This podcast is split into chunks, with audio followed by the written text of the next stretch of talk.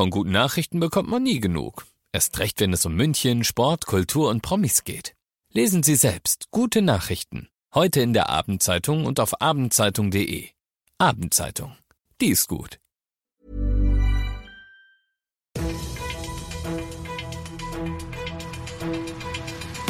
95 5 Charivari, das München Briefing, Münchens erster Nachrichtenpodcast.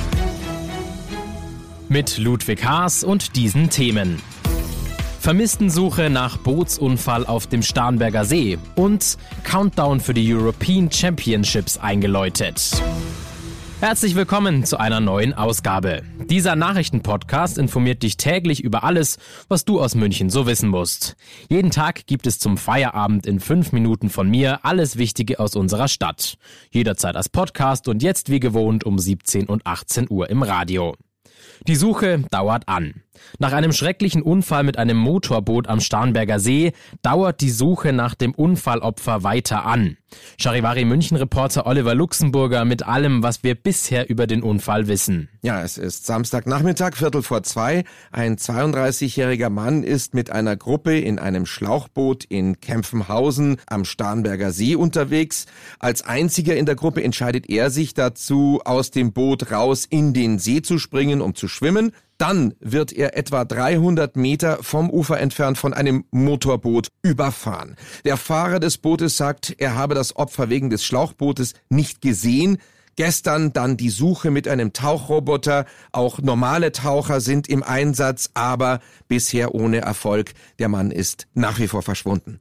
Wie geht es denn jetzt da vermutlich weiter? Wird die Suche dann irgendwann einfach abgebrochen? Also das passiert natürlich nicht so vorschnell. Es wird weiter gesucht. Heute Vormittag zumindest war die Wasserschutzpolizei nochmal mit dem Boot draußen, hat nach Indizien geschaut. Da ist aber nichts dabei rausgekommen. Morgen soll ein sogenanntes Sonarboot der Polizei helfen. Das sucht dann den Seegrund mit Schallwellen ab. Aber, das muss man ganz klar sagen, die Hoffnung, den Vermissten noch lebend zu finden, die ist leider relativ gering. In zehn Tagen geht's los. Dann finden hier bei uns in München die European Championships statt. Das sind Europameisterschaften, gesammelt für neun Sportarten. Unter anderem sind da die Sportarten Rudern, Tischtennis oder auch Beachvolleyball dabei. Auch rund um die Wettkämpfe der Mini-Olympiade ist einiges los. Die Leiterin des Olympiaparks Marion Schöne hat einen Appell an alle Münchnerinnen und Münchner. Also ich würde mal ganz klar sagen, liebe Münchnerinnen und Münchner, wer nicht in den Urlaub fährt äh, dieses Jahr, der muss im Olympiapark dabei sein oder auch an den anderen Städten, an denen die European Championships stattfinden. Holt euch ein Ticket, kommt auch zu den äh, Veranstaltungen, die kostenfrei sind. Schafft eine tolle Kulisse für die Athletinnen und Athleten hier in München. Du bist mittendrin im München Briefing, Münchens erstem Nachrichtenpodcast. Und nachdem wir ja gerade schon über München gesprochen haben, werfen wir jetzt noch einen Blick auf das Wichtigste aus Deutschland und der Welt. Auf dem Weg zur Abwechslung mal gute Nachrichten aus der Ukraine. Da konnte heute nämlich endlich das erste Getreideschiff den Hafen von Odessa verlassen.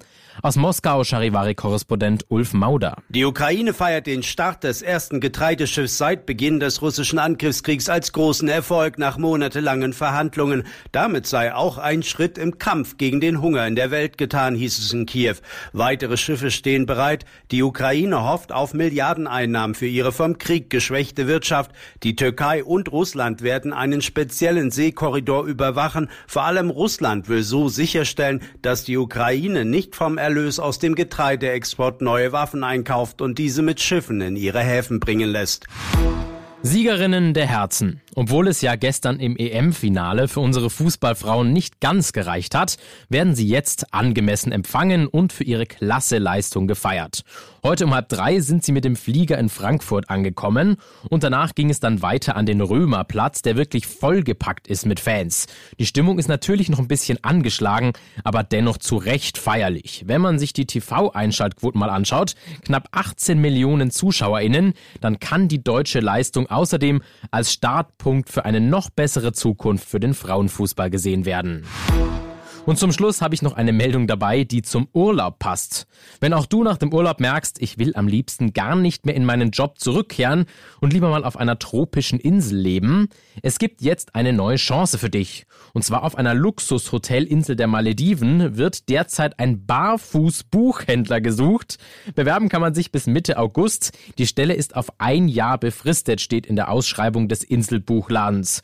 Die Voraussetzungen sind gar nicht so schrecklich. Unter anderem musst du gut sprechen und schreiben können auf Englisch und außerdem solltest du einen Buchblog da dort dann weiterführen, also solltest du am besten eine Leseratte sein. Also falls mich noch jemand sucht, du weißt also jetzt ausnahmsweise, ich hab's dir verraten, wohin ich abgehauen bin. Ich bin Ludwig Haas und ich wünsche dir noch einen wunderschönen Feierabend. Ciao. 95.5 Charivari, das München Briefing, Münchens erster Nachrichtenpodcast. Die Themen des Tages aus München gibt es jeden Tag neu in diesem Podcast um 17 und 18 Uhr im Radio und überall da, wo es Podcasts gibt, sowie auf charivari.de.